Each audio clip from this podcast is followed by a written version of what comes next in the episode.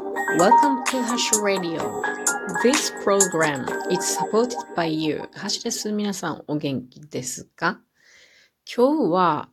運動不足の人との山の歩き方っていうお話をしようと思います。皆さんは運動たくさんなさっている方でしょうか？それとも運動不足だなぁと思いますかね？もし運動不足の方であれば山歩きたいと思いますか？先日ですね、この、えー、木曜日、祝日11月23日ですね、私ね、日頃は運動不足の方と一緒に金火山を歩いてきたんですよ。それで、とても嬉しかったことがあるので、今日はこの話をしようと思います。この方ね、あの、M さんとしましょうね。M さんはですね、あの、森のお話会に来てくださる方なんですね。で、実は、6月に一緒に、あの、私の第二リビングと呼んでいる山があるんですけども、そこに初めて一緒に二人で山登りをしてきたんですよ。6月ですから、だいたい5ヶ月前ですね。この山は標高が232メートルです。まあ、普段からね、運動している人であれば、なんてことない、あ、ご飯が炊けましたね。なんてことない高さの山なんですけども、運動しない人が登るとなると、ちょっときついかなとは思うような高さです。で、その時ね、この M さんね、あの、調子よく登っていたんですよ。で、あ、全然、あの、普段から運動してないから、あの、心配だとおっしゃってたけども、全然平気そうだなって思ってたんですよね。で、まあ私も少しゆっくりめには歩いてね、多分私が先頭に立って歩いて降りてってやってたんですよ。で、ちゃんと降りれたし、あ、なんや、全然平気やったんやと思ってたんですけど、翌日ですね、M さん、午後ぐらいからかな、夕方ぐらいから、もう動けないぐらいのひどい筋肉痛になってきたっていうことでね、あっちゃー、しまったなって思ったんですね、その時。筋肉痛にさせてしまったなと。それで、この、えー、今回は、またね、あの、金火山に登るっていうことになったんですね。っていうのは、先月の森の話会のテーマが、金火山について、私たちはお話をしたとこだったんで、まあ話、金火山の成り立ちであるとかね、そういうのを知った上で、実際に金火山を歩きましょうという、まあ、森のお話会のイベントの一環として、えー、歩いたわけです。ところが、この金火山は、その前登った232メートルの山よりも約100メートル高いんですね。329メートルです。それで M さんはまあ普段あんまり運動をなさらない方だと思います。で、またこれで、あの、登った後に、あの、体が痛くなっては、それは本当にかわいそうなことじゃないですか。だからなるべく避けたいなと思って、今回はね、あの、いろいろなるべくこう体が痛くならないような山登りを目指したいと思って、ちょっと M さんにはね、モニター的な役割をしてもらおうと思って、私あの、実験材料としてね、うん、いろいろちょっと気を使うというか考えてやってみたので、それをちょっと話してみようと思います。というのは、M さんに、まあ、あの、その後どうですか？っていうことを聞いたところね、今回はね、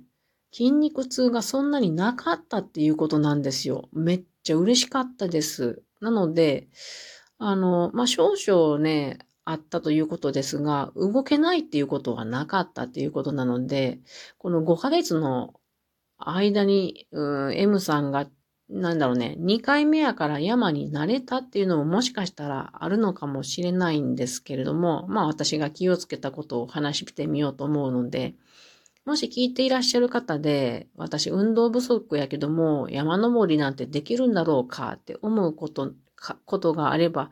何か参考になればいいなと思います。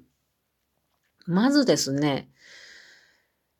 コースタイムっていうのがあります。山の、この山は登るのにだいたい何分ぐらいですっていうのがあって、それを目安に登るんですけども、少なくともコースタイムの倍の時間はかけて登るっていうことにしてみました、今回ね。うーん、ゆっくり登ればそんなに体に負担がないと思うのでね。なので今回は私、前をね、その、ゆっくりゆっくり歩きました。それから最初に山歩く前にですね、ストレッチを一緒にする。これは大切だと思っております。で、じゃあストレッチしましょう言うて、なんかそれぞれがバラバラなことをやってると、普段から運動をしない人っていうのは、ストレッチの仕方もよくわからないっていうのがあると思います。具体的にどこを伸ばしたらいいのか、効果があるのか。なので、ストレッチも具体的にどこどこを伸ばしましょうって説明をしつつ、一緒にやるっていうのが大事だと思うので、今回そんな風にしてみました。例えば、アキレス腱を伸ばすとか、前ももを伸ばしましょうとか、股回りね、えっと、前後に足を開く、それから横に足を開いて伸ばすとかね、それから膝と足首をしっかり回しましょうとか、そういう風にしてね、一緒にやってみ、えー、ました。で、登るときはですね、えー、っとね、まあ、階段とかね、段差っていうのが登るときに続くことがあります。で、そういうときに、まっすぐ登ると足を結構上に上げて登ることになるので、これ筋肉に負荷が多いんですね。なので、なるべく斜めに斜めにジグザグと登っていく。それを繰り返すことによって、その足にかかる負荷が、あの、少なくなるんですね。歩く歩数は多いけれども、太ももを上げる回数、回数というか、あ角度が緩くなる。これが何回も続くことによって、疲労の大きさが全然変わってくるんです。なので、まあこれを何回も酸っぱく、口酸っぱく私も言いながらね、えー、足を上げる、えー、高さをなるべくそんなにないようにしつつ歩きましょうって言って、私が最初を歩くので、私がなるべくこうジグザグ、ジグザグと歩いてね、その後ろを歩いてきてもらうような形をなるべくしたですね。で、それから休憩をとにかく多めに、それから時間も長めに取るっていうことをしました。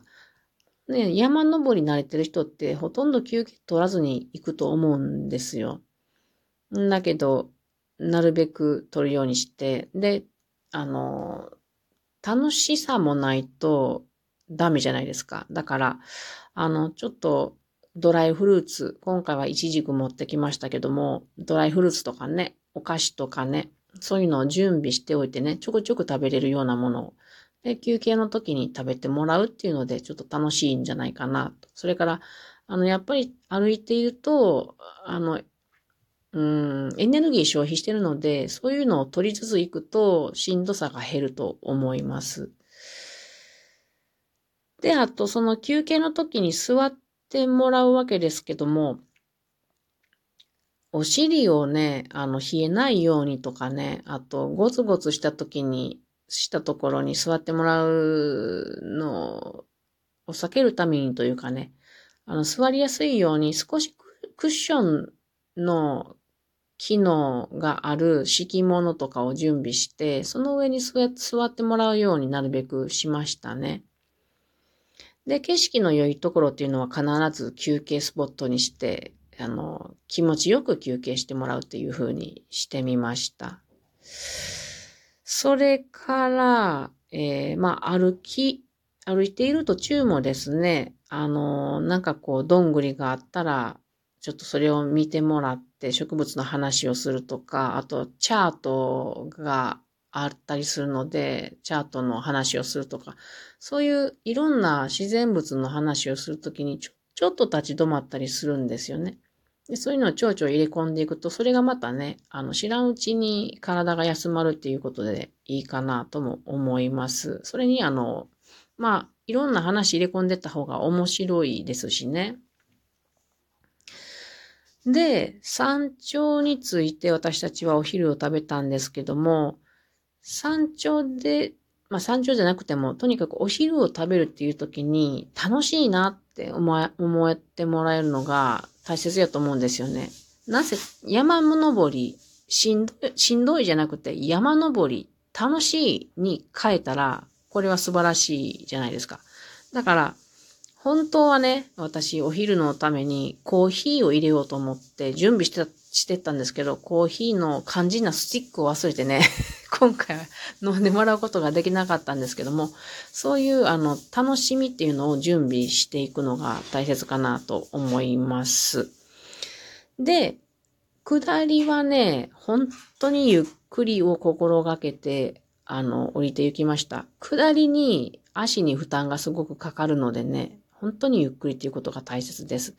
で、降りたら整理運動をしっかりするということを、えー、今回はやってみたんですね。こんな感じで皆さんも登ってもらったらどうかなと思います。それでは皆さんまたね。